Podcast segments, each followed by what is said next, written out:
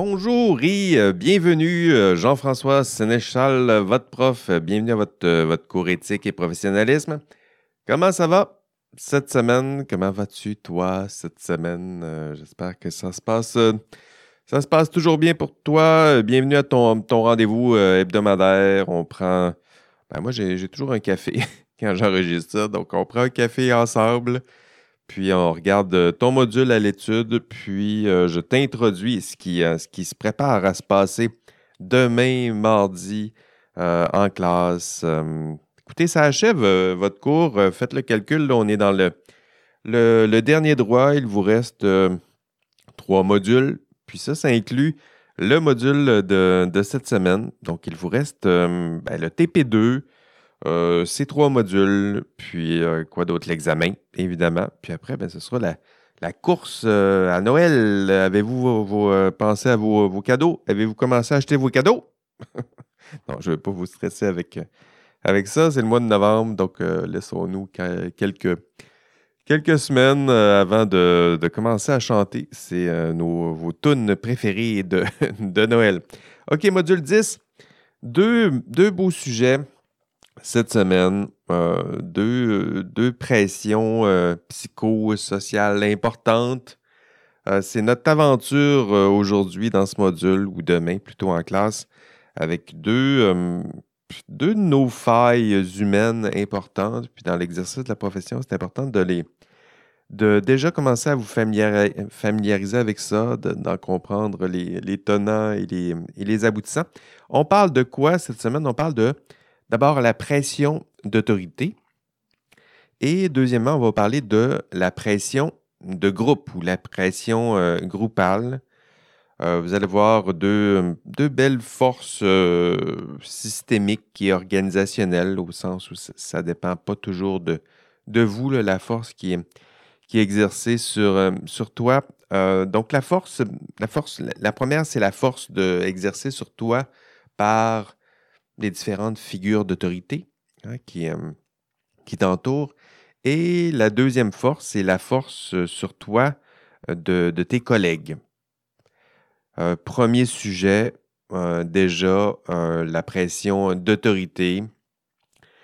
pression d'autorité, qu'est-ce qu'on veut dire par là? On parle de, quoi lorsqu'on parle de pression d'autorité? On parle du fait que, que tu es peut-être soumis, que tu, ou au contraire, que tu as tendance à, à contester peut-être euh, l'autorité. Euh, autre question, à quoi ça ressemble autour de toi, l'autorité, ou dans l'exercice de, ta profession? Euh, c'est quoi ton rapport aux différentes formes d'autorité qui, t'entourent, aux différentes formes d'autorité qui vont t'entourer dans ton milieu de travail? Et deuxième sujet, je dirais que c'est ton rapport, ton rapport aux autres, hein, à tes semblables, à, à ton groupe? Euh, comment tu te comportes? Est-ce que tu as tendance à te, fondre au groupe ou est-ce que tu as plutôt tendance à faire comme tout le monde? Ou au contraire, toi, tu, fais partie de celles et ceux qui sont capables de résister à la pression euh, du groupe, à la pression du nombre, à la pression de la majorité? Deux beaux sujets, euh, vous allez voir. Ça parle évidemment, encore une fois, de notre rapport à l'autorité et euh, à notre rapport à la société ou au groupe qui, qui donne sens à, notre vie dans cette, euh, cette, société.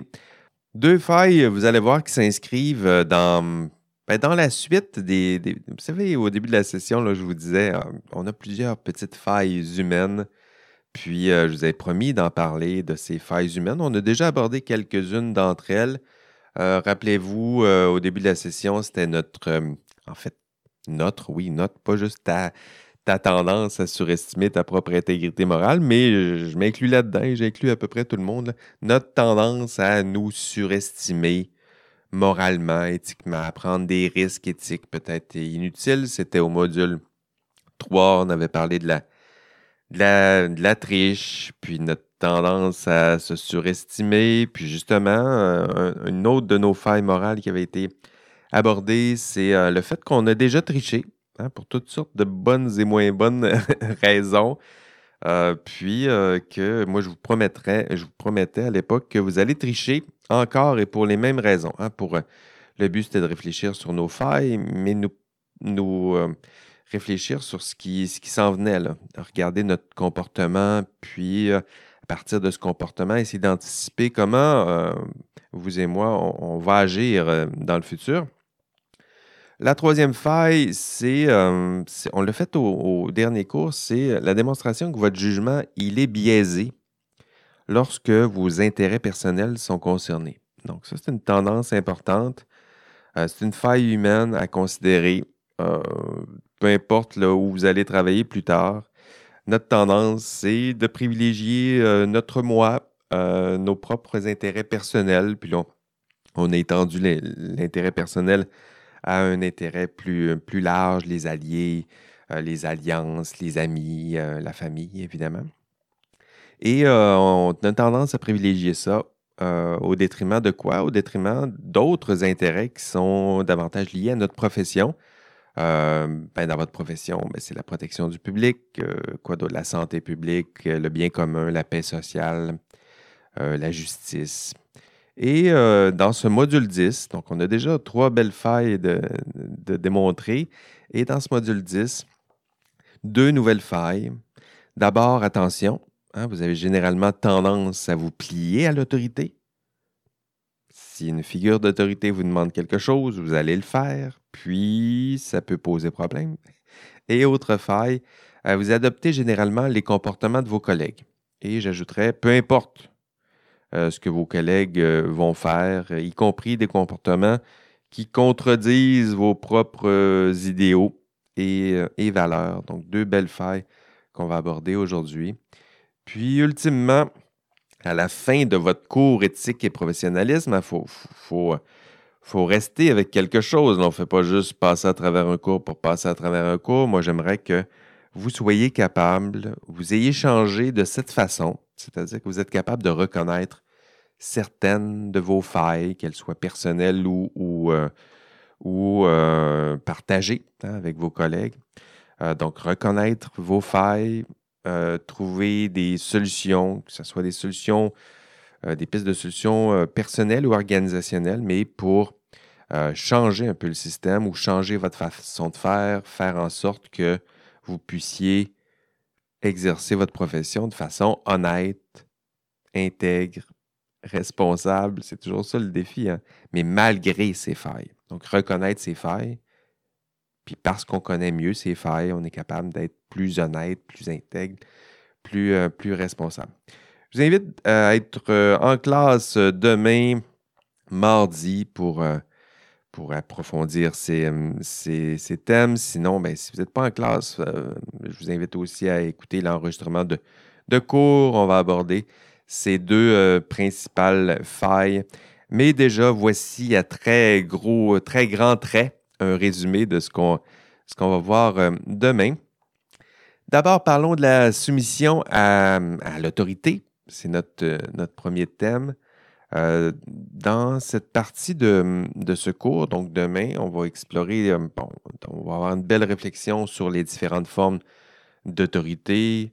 le patron, c'est sûr qu'on a déjà parlé de la figure patronale, c'est notre archétype de figure figure d'autorité euh, par excellence, euh, je dirais. Mais on va voir aussi d'autres formes d'autorité. Ça peut être le droit, la morale, euh, le marché, l'économie, ça exerce une certaine forme d'autorité. Donc, on, voit qu'on peut étendre le sens du terme autorité. Ce n'est pas seulement un patron, ça peut être bien d'autres choses. le système professionnel exerce une certaine forme d'autorité. Le code des professions, votre code de déontologie, votre ordre professionnel, euh, votre patron l'a déjà dit, votre, euh, votre prof exerce une certaine forme d'autorité, un parent. Euh, la science aussi exerce sur vous une certaine forme d'autorité. C'est une forme d'autorité que vous avez reconnue comme étant pertinente, la science, si vous êtes en, en sciences et génie. Mais voilà, hein, donc on va parler de, de ces différentes formes d'autorité et de votre rapport à ces différentes formes d'autorité. Euh, peut-être pour se mettre en mode un peu plus réflexif, des fois dans le podcast, je parle beaucoup, mais je vais essayer de vous, stimuler vos, propres euh, réflexions. C'est sûr que là, je vais vous poser quelques questions, puis ça, exige quelques silences à l'audio. C'est toujours un peu euh, étrange. Euh, mais néanmoins, ça va permettre de, mettre votre propre cerveau à l'œuvre et en, mouvement. Toi, oui, oui, je parle à toi. C'est quoi ton, c'est quoi ton rapport à, l'autorité? Est-ce que le plus vieux rapport à l'autorité, c'est tes parents, peut-être? As-tu tendance à, te soumettre à l'autorité? As-tu tendance à défier l'autorité? Es-tu capable de défier l'autorité? C'est quand la dernière fois que tu as été capable de défier l'autorité, que tu as dit non à, un parent, un patron? Euh, comment ça s'est passé? Euh, est-ce qu'on doit toujours se conformer à l'autorité, se soumettre? Est-ce qu'il n'y a pas des. Dans quelles circonstances c'est nécessaire de contester l'autorité en place? Voilà le genre de, questions euh, qu'il faut se poser parce que, parce que dans ta profession, euh, évidemment, on l'a vu dans le module sur le conflit de, loyauté, tu devras servir l'autorité qui est en place, ne serait-ce que parce que tu as un contrat de travail. Euh, mais parfois, euh, tu devras poser des gestes nécessaires, euh, exigeants, délicats, pour rester libre et autonome. On parle de l'autonomie, du jugement professionnel. parfois, vous devrez dire non à des figures d'autorité. parfois, vous devrez vous opposer à différentes figures d'autorité dans votre carrière. Donc, il faut déjà commencer à se, plonger dans ce, dans bain, reconnaître euh, où tu en es en ce moment dans ton rapport à l'autorité, dans quelle mesure tu seras ou non capable de contester les différentes figures d'autorité et sinon, qu'est-ce que tu as besoin de développer, de construire, euh, c'est quoi les outils dont tu as besoin pour euh, parfois être capable de contester dans certaines circonstances l'autorité en place? Ce que je vais vous proposer comme, comme expérience pédagogique demain en classe, c'est, euh, on va voir ensemble les, expériences de, de 1000 grammes. Donc, j'imagine que vous connaissez sûrement un peu ces expériences de, de 1000 grammes. Euh, sinon, ça va être pour vous une expérience assez fascinante de, découvrir les expériences de, de 1000 grammes. Mais euh, pour celles et ceux qui les connaissent un peu, ces expériences, ben, ce sera intéressant de replonger pour vous euh, ben, avec votre, votre, votre cerveau et votre maturité de futur professionnel et de finissant presque universitaire. Euh, parce que euh, vous allez voir les expériences de 1000 grammes, 1000 grammes, M-I-L-G-R-A-M, puisque je vais le dire plusieurs fois, aussi bien que vous ayez un mot clair en, tête. Euh, les expériences de 1000 grammes parlent de l'autorité. Euh, puis c'est intéressant parce que plusieurs se disent résistants à l'autorité. C'est peut-être ton cas, là. Tu te dis, ben moi, l'autorité, je suis capable de, m'y opposer. Je suis un être libre, je suis, je suis autonome, je suis un, grand, une grande maintenant. Puis, euh, Milgram euh, euh, avait conçu à l'époque une expérience, une expérience choquante. Vous le verrez, parce que ce mot-là, il, a du sens aussi. Milgram aimait bien tenter de nous démontrer nos, de nous montrer nos propres contradictions entre ce qu'on dit entre ce qu'on pense qu'on est puis ce qu'on fait. Euh, Milgram euh, aimait bien dire, écoutez, en matière d'éthique, c'est intéressant aussi de comparer ce que les gens disent qu'ils aimeraient faire puis ce qu'ils font. Puis, euh, de la même façon, lui, il avait cette, cette, formulation assez fameuse où il disait, pour savoir si quelqu'un sait nager, tu lui demandes pas s'il sait nager, tu le lances à l'eau puis tu dis nage. Ah, ça, c'est un vrai beau défi. Là, tu, vas avoir la vraie confirmation. bon, c'est un, peu, un peu risqué si vous faites ça, mais au sens métaphorique, c'est intéressant. Euh, on va arrêter de demander si, euh, si vous êtes honnête, si vous êtes intègre. On va vous lancer à l'eau, puis on va regarder pour voir si vous êtes honnête et intègre.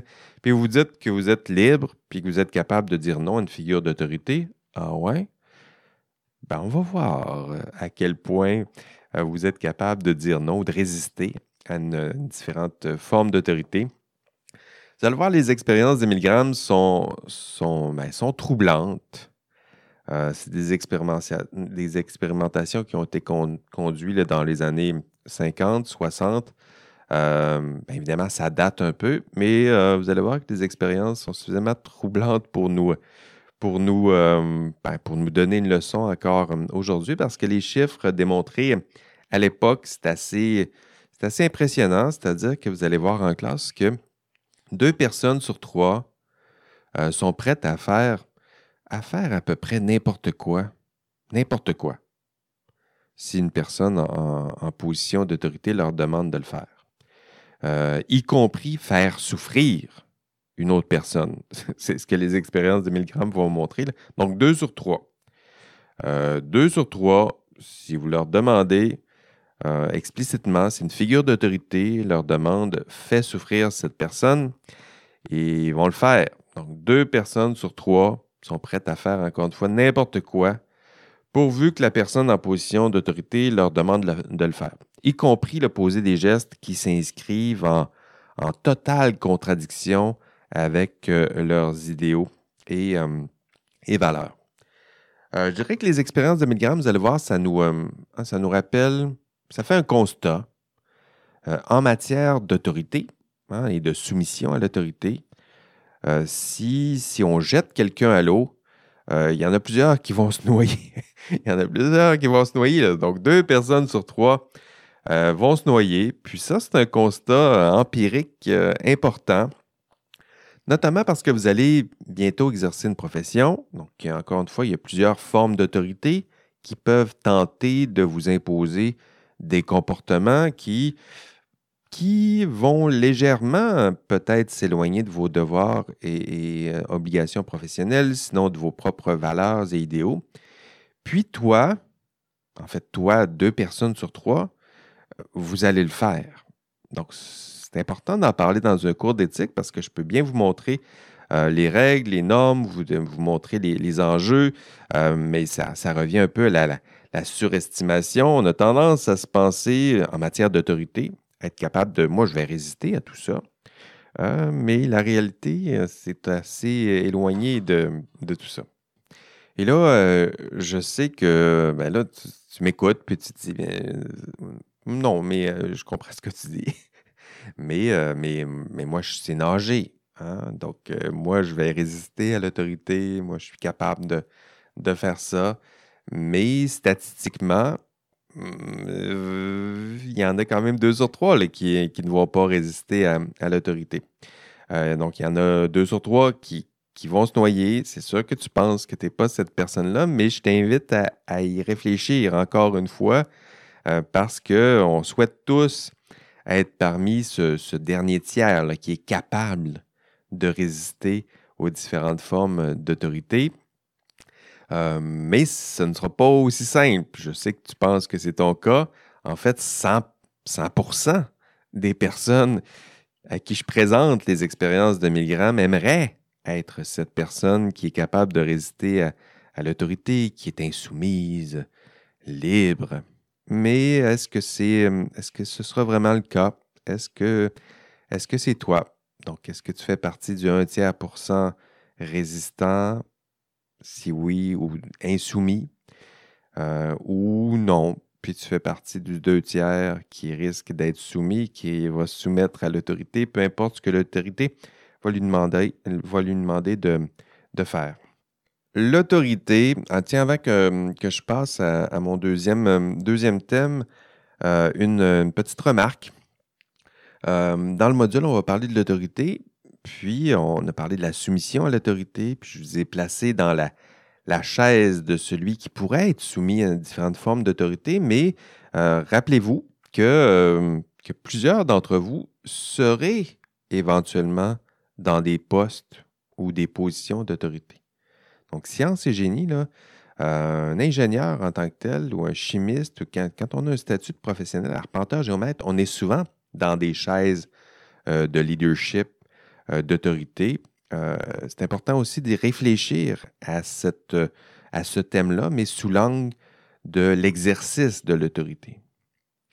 Euh, une fois qu'on a constaté que deux personnes sur trois sont soumises à l'autorité, peu importe ce qu'on leur demande de faire, il faut faire le constat que les personnes qui seront sous votre autorité risquent d'exercer ou d'exécuter peu importe ce que vous allez leur demander de faire. Hein, tout. Y compris euh, ce que vous ne leur demandez pas explicitement de faire, mais ce qu'ils ont l'impression que vous voulez qu'ils fassent. Je ne sais pas si je ne sais pas si, euh, c'est clair, mais des fois, on a un patron, on dit ah, le patron, il aurait sûrement voulu que je pose ce geste-là, donc je vais poser ce geste-là parce que c'est le patron, puis il, aimerait ça que je pose ce geste-là. Il se placer dans la place de celui qui exerce l'autorité.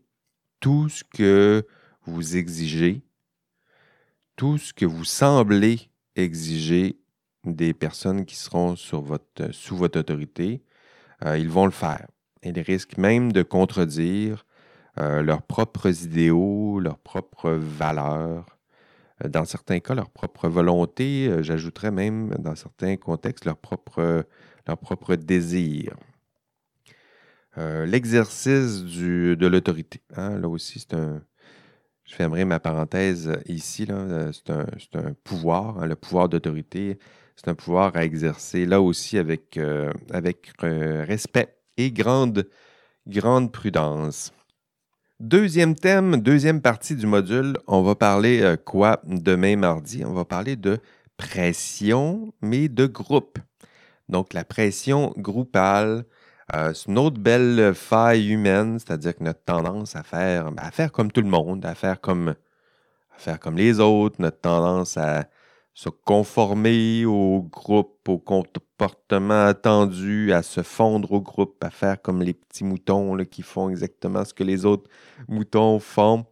Euh, en même temps, c'est normal. Hein, on est des, nous sommes des êtres sociaux. On a besoin des, des autres, de leur assentiment, de leur appui, de quelques likes ou de quelques j'aime. Puis, euh, c'est ce, que, ce que nous sommes, hein, un être euh, social. Bien avant les réseaux sociaux, on était des, êtres sociaux qui avaient besoin de l'appui puis de l'assentiment du, du, groupe. Puis, euh, bon, cette force sociale, elle, est là, mais elle peut poser quelques problèmes dans, votre contexte de, travail où justement, on vous demandera parfois de rester à l'écart des autres euh, de ne pas vous conformer à la majorité, aux opinions euh, du, groupe ou du nombre, parfois même de contester la force euh, du groupe et du nombre. Pensez-y, essayez de vous plonger dans ce contexte tiens, pour là aussi vous mettre votre, votre esprit en marche. essayons de, de, replonger dans tes souvenirs des moments où tu as subi la pression des, autres, où tu t'es rangé derrière le groupe, où tu aurais aimé dire le contraire du groupe, mais tu t'es tu. Euh, comment tu gères ça? Hein? Comment, tu, comment tu réagis à tout ça? Comment tu réagis aux pressions de ton groupe d'amis? Est-ce que tu es encore aussi soumis au groupe d'amis que tu l'étais au secondaire ou euh, tu es capable de prendre une certaine distance? Euh, comment, comment te comportes-tu sur les réseaux sociaux? Est-ce que tu as tendance à, à, dire comme tout le monde, à, te taire dès, dès, que tu as l'impression que le groupe s'en va dans une direction? Ou au contraire, tu es capable de poser une question qui défie euh, le consensus. Hein, ça demande beaucoup de prudence parce que rapidement, tu risques d'avoir les, contre-coups du, euh, groupe. Est-ce que tu as déjà essayé ça, toi, de convaincre euh, un groupe? Je parle pas juste des groupes Facebook, mais des groupes en général, qu'ils se trompent. As-tu déjà réussi à convaincre un groupe qu'il se trompe et le faire changer de, de voix ou de décision? Si vous ne l'avez jamais fait, je vous, invite à le tester pour voir avec grande prudence. Là, aller sur un, groupe Facebook passionné de c'est tous des passionnés, là, donc de plantes, de, de, quoi, de chats, de, chiens, euh, de soccer, puis euh, dites-leur euh, qu'ils ont tort sur un sujet. puis, puis donc d'abord, il faut laisser voir le groupe, il s'en va dans quelle direction, puis là, vous posez une question incendiaire, puis vous regardez le groupe réagir. vous allez voir que c'est, c'est pas toujours beau ce qui se passe lorsqu'on dit des des opinions qui euh, diffèrent légèrement, mais pourtant, pourtant, ça fait partie des défis concrets qui, qui t'attendent, toi, hein, dans l'exercice de, de ta profession. Parfois, tu devras contredire le, groupe, tu devras défier le consensus, te distancier de l'opinion groupale, euh, de cette euh, pensée de groupe. C'est comme ça qu'on va la nommer dans le module 10, donc la pensée de groupe ou la pensée groupale. Ce sera ça. C'est notre tendance humaine à, euh, ben, se fondre au consensus, notre tendance à, nous cacher un peu là, derrière la, force du groupe. Hein. Peu importe ce que le groupe dit, écoutez, je, laisse, vais le laisser dire ce qu'il dit, puis je vais me taire.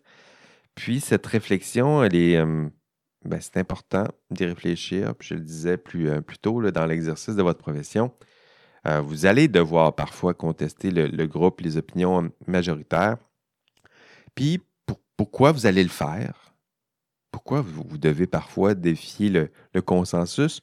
Parce que vous avez d'autres choses à faire. Vous devez défendre d'autres euh, fin et euh, visé. Vous avez d'autres objectifs. Il n'y a pas juste le nombre et la majorité qui importent pour vous. Vous êtes là pour défendre la science, les faits, les lois. Ben oui, vous l'avez vu vous avez un, rôle dans cette matière aussi. Les normes, la raison. Hein. vous êtes les porteurs de, de, la science, de la raison, de la logique, des faits, des lois. Euh, des normes. Et parfois, vous devrez défendre tout ça contre quoi? Ben, contre une opinion qui est majoritaire. La science, c'est un, bon exemple. La science, la science n'en a rien à cirer de l'opinion publique ou de la majorité. Là. Euh, les faits, ça fonctionne. Les faits scientifiques ne fonctionnent pas avec la, majorité. on va y aller, on, va le démontrer, on va s'appuyer sur des faits, sur une expérimentation, sur des faits objectifs empiriques. On va convaincre les autres à l'aide de, la logique, euh, la raison, l'expérimentation. A toutes sortes d'outils qu'on a développés, mais jamais on va dire que quelque chose est vrai en science parce que tout le monde pense comme ça. Ben, ben donc, ce qui est un consensus scientifique, c'est la majorité, vous allez me dire, mais c'est la majorité d'acteurs qui partagent les mêmes méthodes, les mêmes procédures, les mêmes valeurs, les mêmes. Donc, il y a tout un, système, là. C'est pas seulement la majorité, c'est pas seulement une opinion qui est lancée comme ça par la majorité des scientifiques. Ça s'appuie sur la science, c'est le processus et non pas le nombre. Donc, parfois, vous devrez défendre tout ça euh, la science, la logique, euh, la raison, la rigueur, contre quoi? Ben ici, dans notre thème, c'est contre parfois l'opinion majoritaire, euh, la force du groupe, parfois contre, même contre des décisions qui peuvent être consensuelles au sein de votre groupe, parfois dire le contraire parce que vous avez des raisons logiques, que vous avez des faits, vous êtes capable de démontrer euh, des études scientifiques euh, qui, qui, pointent dans une autre direction. Parfois, dire le contraire du consensus et du nombre, ce sera nécessaire. OK, pour explorer cette pensée de groupe en classe, on va, on va explorer les travaux d'Irving Janis. Donc, Irving Janis, euh, c'est un auteur, c'est un, chercheur en, psychosociologie qui a étudié nos comportements en groupe puis, il a recensé toutes sortes de petits problèmes qui sont liés à ce genre de décisions prises en groupe. Parce que des fois, à force de prendre des décisions en groupe, on prend toutes sortes de travers, euh, puis ça peut mener, lorsque ces, travers-là le sont cumulés, ça peut mener à des, de mauvaises décisions, sinon des décisions euh, catastrophiques. En fait, les, les travaux d'Irving Janis, euh, ça a été conduit sur plusieurs plusieurs expériences, plusieurs prises de décision qui ont mené à des catastrophes. Donc, lui a étudié le processus décisionnel qui a mené à ces catastrophes euh, pour identifier huit symptômes 8 pour lui, il y a huit symptômes qu'on doit surveiller. Lorsque vous êtes en groupe, lorsque vous tentez de prendre une décision en groupe, il y a toutes sortes de petits travers qu'on peut prendre. Puis Janice nous dit attention, il y a huit petits symptômes. c'est comme de la fièvre. La fièvre, c'est un symptôme, mais il y en a d'autres.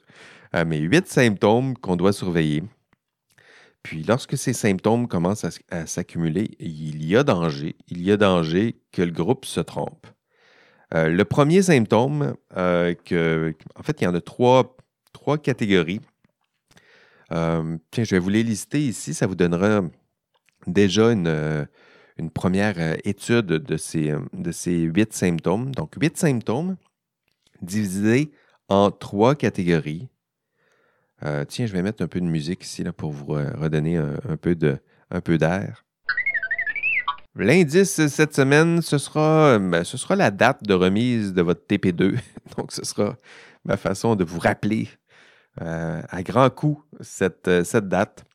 L'indice, donc, le TP2 est à remettre d'ici le dimanche 26 novembre à 23h59. Fin de l'indice. Allez, bye bye.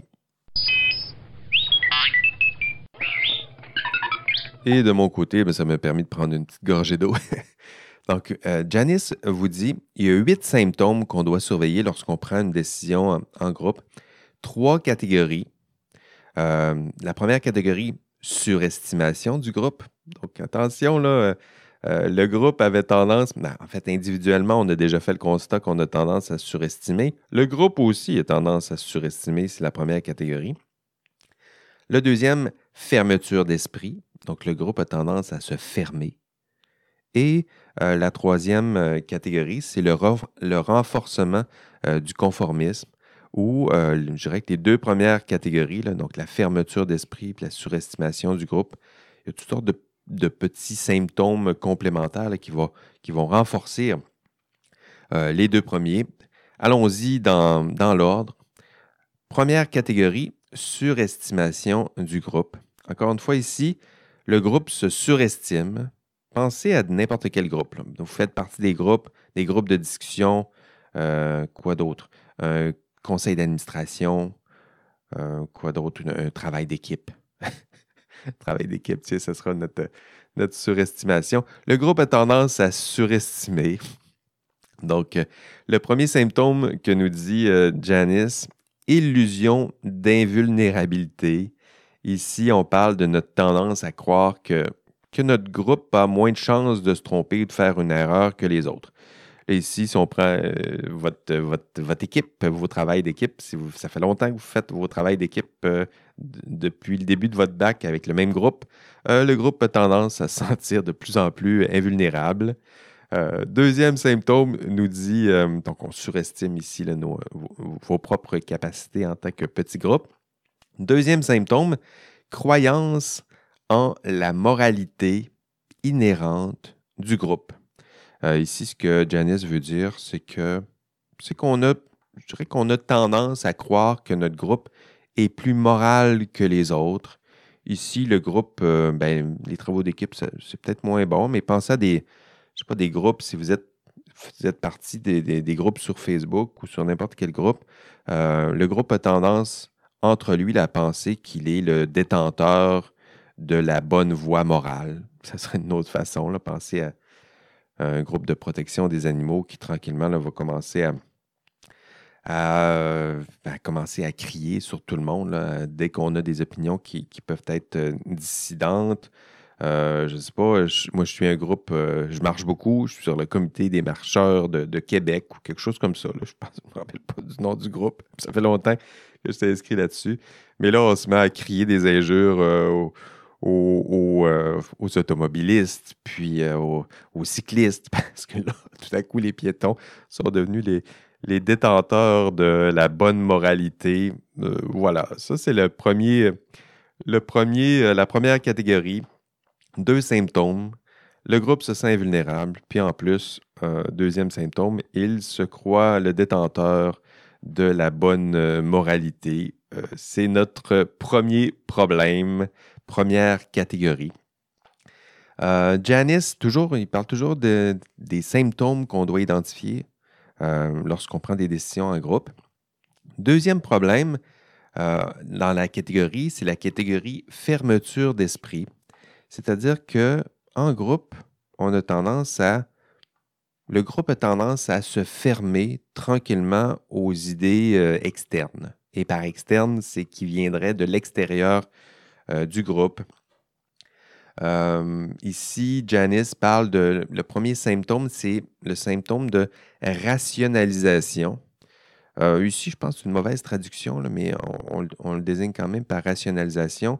C'est l'idée que le groupe finit par s'inventer des raisons d'agir qui ne sont pas tout à fait ne sont pas tout à fait logiques. C'est-à-dire qu'on va Là, on va se mettre à puiser dans des arguments fallacieux pour justifier notre façon de faire ou euh, nos décisions. Donc, ça, c'en est une, une fermeture d'esprit. C'est que euh, au lieu de s'appuyer sur la raison, on va s'inventer des raisons qui, euh, qui n'en sont pas, donc qui ne s'appuient pas sur la rationalité. C'est là qu'on va mobiliser des arguments fallacieux, par exemple, ou des sophismes, ou des entraves au dialogue. J'imagine que vous avez vu ça au cégep. Euh, donc, le groupe fait ça. Il se met à avoir recours à, à des arguments qui manquent de rigueur, mais qui ont l'apparence de, la raison. en classe, je vais vous donner plusieurs euh, petits arguments de type euh, en classe, vous verrez ça demain. deuxième symptôme, le groupe se ferme aux idées externes. Donc, c'est un, symptôme important. Le groupe euh, se ferme. Il va même se construire. Ici, euh, Janice parle du, de stéréotypes à l'égard d'autrui. On a tendance à stéréotyper tous ceux qui sont à l'extérieur du groupe. Ah, si je prends mon, mon, groupe de marcheurs, ah, les, les, automobilistes sont comme ça, sont tous comme ça, puis on se fait un stéréotype alors que vous et moi, on conduit quand même des autos, puis on, fait partie de ce groupe-là. Euh, donc, on, fait des stéréotypes à l'égard d'autrui. On va avoir tendance à attribuer des qualités aux membres du groupe et évidemment des défauts à ceux qui sont externes euh, euh, au, groupe. Ça, c'est le deuxième symptôme. On est toujours dans la deuxième catégorie. Janice vous dit attention, le groupe a tendance à surestimer, première catégorie, et il a tendance à se fermer. Il a tendance à se créer des raisons pour s'enfermer ou pour justifier, mais là, ce n'est plus des arguments rationnels. Il a tendance à stéréotyper les autres, à donner des qualités aux membres du groupe et à des défauts aux membres à l'extérieur. Fermeture d'esprit, c'est ce que euh, Janice veut dire. Troisième problème, troisième catégorie, Ici, il parle de renforcement du euh, conformisme. Euh, ce que Janice veut dire ici, c'est que bon, le groupe se surestime de plus en plus et va s'enfermer de plus en plus. Et ça, ça va se manifester à travers quatre petits symptômes. Euh, Janice parle de l'autocensure. Ça, c'est un phénomène vraiment impressionnant où en fait, pour, la psychologie, c'est vraiment, euh, euh, troublant de, voir ça. C'est-à-dire que les individus euh, ont tendance à se taire lorsqu'ils pensent dévier du consensus. C'est toujours fascinant de voir ça à l'œuvre. même si le groupe se trompe complètement, les individus qui auraient peut-être des informations pour dévier, pour défier plutôt le, consensus vont, se taire. ben là, ils pensaient à à, notre silence euh, commun lorsqu'on est sur un réseau social, puis que le groupe part dans une direction, puis tu dis, bon, ils ont tort, mais je ne leur dirai pas ce matin. Je vais les laisser aller de leur côté. Je n'ai pas juste ça à faire. Euh, deuxième symptôme, pression directe.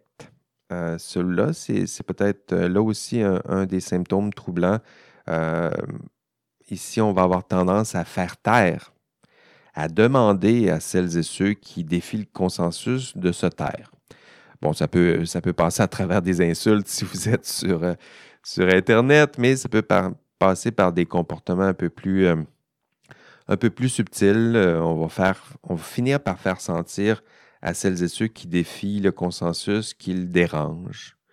Euh, pensez au traitement qu'on réserve à, euh, ce qu'on appelle les whistleblowers, donc aux tireurs de sonnettes d'alarme. Dans le monde du travail, maintenant, on a des lois pour protéger euh, les tireurs de sonnettes d'alarme justement pour cette raison-là. Parce qu'une personne qui tire la sonnette d'alarme, quelqu'un qui dit le contraire des autres lorsque les autres se trompent carrément, le sort qu'on lui réserve, euh, c'est pas beau. Hein, c'est pas beau. Il y en a plusieurs qui, qui, vont faire des dépressions. encore une fois, si, un jour vous décidez de défier le consensus, ben, sachez-le, les autres n'aimeront pas ça et risquent de vous faire euh, ressentir euh, le poids du, monde. Donc, assurez-vous d'être accompagné, outillé, aidé. Autre symptôme euh, identifié par Janice, on est toujours dans des décisions prises en groupe. Janice nous dit attention, il y a des symptômes qui pointent, qui nous permettent de constater que la décision prise par le groupe risque d'être erratique, sinon d'être catastrophique. Septième symptôme, illusion d'unanimité. Janice a raison de nous le rappeler ici. Avec tout ce qu'on a dit comme symptôme, ça se peut que le groupe soit unanime, mais c'est une illusion. Euh, parfois, on aime, on aime ça, croire qu'il y a consensus, mais rappelons-nous qu'autour d'une table, plus nous sommes, moins il y a de risques d'avoir consensus. Et s'il y a consensus, c'est peut-être parce qu'une personne a décidé de se taire, c'est peut-être parce que tu as décidé de te taire. Donc, illusion d'unanimité, c'est important de le constater et euh, de le reconnaître. Et euh, huitième symptôme identifié par Janice, c'est ce qu'il appelle l'uniformisation par les gardes de l'esprit. Donc, c'est peut-être pas la désignation la plus, la plus simple, mais le concept, il est assez simple, surtout si vous fréquentez les réseaux sociaux. C'est notre tendance à, à créer des outils qui, qui effacent les traces des contestations du consensus. Euh, pensez euh, sur les, réseaux sociaux, il y a plein d'algorithmes maintenant qui sont là pour justement nous, nous isoler des personnes qui pensent le contraire de nous. Ah, on aime ça sur les réseaux sociaux, c'est le fun. Après quelques likes et quelques partages, l'algorithme comprend que ton ami 222 euh, te plaît beaucoup, puis on, on, va te donner des contenus qui ressemblent à ce que tu as aimé et ce que tu as partagé. Puis la fois que tu as envoyé une insulte à ton ami 424, euh, il a compris que ce thème-là, puis ce sujet-là ne t'intéressait pas, donc on ne te donnera pas ce genre d'informations-là. Euh, puis ça, c'est ce qu'on voit sur les réseaux sociaux, mais cette tendance-là, euh, bien avant l'apparition des réseaux sociaux, on faisait la même chose. Quand on a l'impression qu'on a une information qui peut faire dévier le consensus, on a tendance à la taire, à la tasser, à faire, à nous donner toutes sortes de processus pour des fois isoler le groupe puis éviter qu'il soit contaminé. Si je mets entre guillemets pour euh, donc qu'il y ait des opinions contradictoires qui se retrouvent au sein de ce groupe. Parfois, c'est dans la, notre façon même de constituer certains groupes où on va les choisir de façon à ce qu'ils pensent à peu près de la même façon. Euh, voilà, c'est ce que veut dire par euh, Janice, uniformisation par les gardes de l'esprit. Huit symptômes, trois catégories. Euh, première catégorie, surestimation du groupe avec deux symptômes, illusion d'invulnérabilité et euh, croyance en la, moralité, en la moralité du groupe, je vais le dire. Deuxième catégorie, fermeture d'esprit avec deux symptômes, rationalisation et stéréotype à l'égard d'autrui. Et troisième catégorie, renforcement du conformisme, avec euh, quatre symptômes autocensure, pression directe, illusion d'unanimité et uniformisation par les gardes de l'esprit. Remarque là aussi, avant de conclure cette, euh, deuxième partie euh, du, module, le module 10 parle de, je le disais, bon, les pressions groupales, mais ça parle aussi de la place des individus qui tentent de contester aussi l'opinion groupale. Et là, ici, je parle des, whistleblowers, donc j'en parlais un, peu plus tôt. Euh, le sort que l'on réserve aux tireurs de sonnettes d'alarme, pensons, euh, à Karen Duhamel. Hein? Pensons, revenons à Karen Duhamel qui euh, contestait des comportements qui semblaient être adoptés par tout le monde autour d'elle. Le taux de, de dépression et de détresse même chez les individus euh, qui, tirent ce genre de sonnette d'alarme ou qui contestent l'opinion groupale. Euh, je le disais, c'est pas beau, sont souvent intimidés, euh, tablettés. Hein. c'est une autre forme de, de, pression directe, congédiée, évidemment, rétrogradée. On l'a vu avec, avec Karen. Alors que, alors qu'on devrait les protéger. S'ils servent euh, la justice, la loi, la logique, la science, les faits, on devrait les protéger. Euh, mais que fait-on avec... Euh, mais comment toi tu agis lorsqu'une personne conteste le, le, consensus? je sais qu'on aime être... On aime, d'abord, on aime les, histoires de tireurs de sonnettes d'alarme. Si vous avez vu l'histoire d'Edward Snowden, voilà, on l'a, notre tireur de sonnette d'alarme, puis on aime, une fois que, ça a été démontré que c'était pertinent, le fait qu'il a tiré la sonnette d'alarme a permis de résoudre toutes sortes d'autres problèmes. On le célèbre, on l'aime, mais au moment que ça se fait, au moment où il y a une grosse réunion, euh, il y a 12 personnes autour de la table, puis il y en a une qui dérange, puis qui pose des questions, puis qui pose trop de questions, puis qui challenge le consensus, puis qui challenge les idées puis les comportements du, reste, puis qui retarde la réunion. Euh, c'est quoi ta tendance, toi, là? Comment tu te, comment tu te comportes face à ce genre de personnes? Est-ce que tu aimes ça? Tu dis, ah, bon, voilà enfin quelqu'un qui conteste le consensus, puis tu les aides, puis tu les appuies, ou tu te dis, euh, il nous retarde euh, pour qu'il se prend puis il dérange, puis il dérange le groupe, puis euh, il devrait peut-être se taire. Encore une fois, on aime bien les, les whistleblowers lorsqu'ils passent à la TV, parce que là, on le sait qu'ils ont raison, mais dans les faits, quelqu'un qui défie le consensus, parfois il a raison, parfois il a tort, mais il faut être capable d'accueillir ce genre de, de, défi, de défiance du consensus si on veut que parfois celles et ceux qui défient le consensus aient raison. Ils n'ont pas toujours tort, puis parfois, il hein, faut être cette personne pour écouter la personne qui dit le contraire, ou parfois être, être cette personne qui défie le consensus, les pratiques du groupe, l'éthos, l'éthos groupal, hein, les comportements groupaux, les habitudes. Voilà, deux, euh, beaux sujets dans ce, dans ce module, pression d'autorité, pression de groupe, deux belles forces euh, importantes qui peuvent, euh, qui peuvent t'éloigner, c'est pour ça que je voulais les aborder, qui peuvent exercer sur toi, t'éloigner de tes propres valeurs, de tes propres idéaux. On souhaiterait que tu sois capable de travailler en mettant, en faisant la promotion de tes propres valeurs personnelles et idéaux, euh, mais euh, ça se peut que ça se passe mal, puis ce genre de pression peut te faire dévier de, ta course. Puis à la fin de, euh, de ce module 10, puis à la fin de cette petite aventure, j'aimerais que vous soyez plus familier avec ces failles, ces failles humaines, celles de ces failles de, celles et ceux qui vous entourent, mais, vos propres failles également. Je vous invite aussi à aller euh, consulter cette semaine le contenu euh, d'enrichissement parce que, vous en voulez toujours plus. Hein? vous avez juste ça à faire. mais non, mais vous irez écouter peut-être quand vous aurez du temps. Euh, ben, c'est de l'enrichissement. Vous n'êtes même pas obligé d'y aller maintenant ou avant même la fin du cours. Mais un jour, il faudrait écouter l'épisode. Je vous ai mis l'épisode de Mindfield, c'est la saison 2, épisode 5.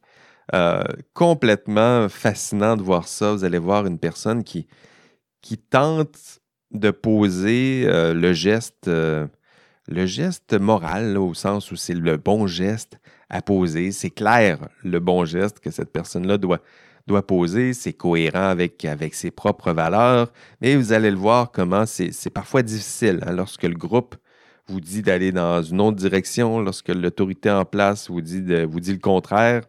Euh, c'est très difficile. Puis euh, la personne, euh, en fait, il y a plusieurs sujets expérimentaux. Là. Vous allez voir qu'il y en a plusieurs qui, qui, ont de grandes difficultés et qui vont échouer lamentablement, alors que d'autres vont réussir. Malgré la pression de groupe, malgré la pression d'autorité, vont réussir à poser le geste qui est le geste attendu. Un geste euh, super héroïque, du moins, c'est ce que nous dit l'épisode de Mindfield, saison 2, épisode 5. Voilà, c'est ce qui vous attend dans ce beau euh, module 10. Euh, j'ai bien hâte de discuter avec vous de, tout ça en classe demain mardi, euh, midi 30. Convaincu que vous allez aimer cette, cette aventure. Avant de, avant de terminer, rappel important, votre TP2, il est à remettre dimanche, avant dimanche. Ben oui, ce serait le fun. Avant dimanche 26 novembre, 23h59. Donc, ça, vous laisse deux week-ends. Deux deux petits samedis. C'est ce qui vous reste, ou deux dimanches, ou deux samedis, dimanche, ça dépend. Et euh, c'est ce qui vous reste comme temps pour euh, accomplir le, TP2. Euh, puis avant que ça, vire mal avec vos collègues, puis que tout le monde s'écrit avec des points d'exclamation, y compris à votre prof, ce serait le temps de, vous mettre à la tâche.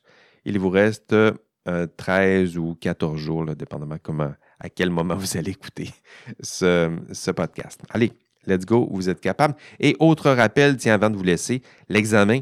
L'examen, ben, c'est le 5 décembre, c'est dans trois semaines.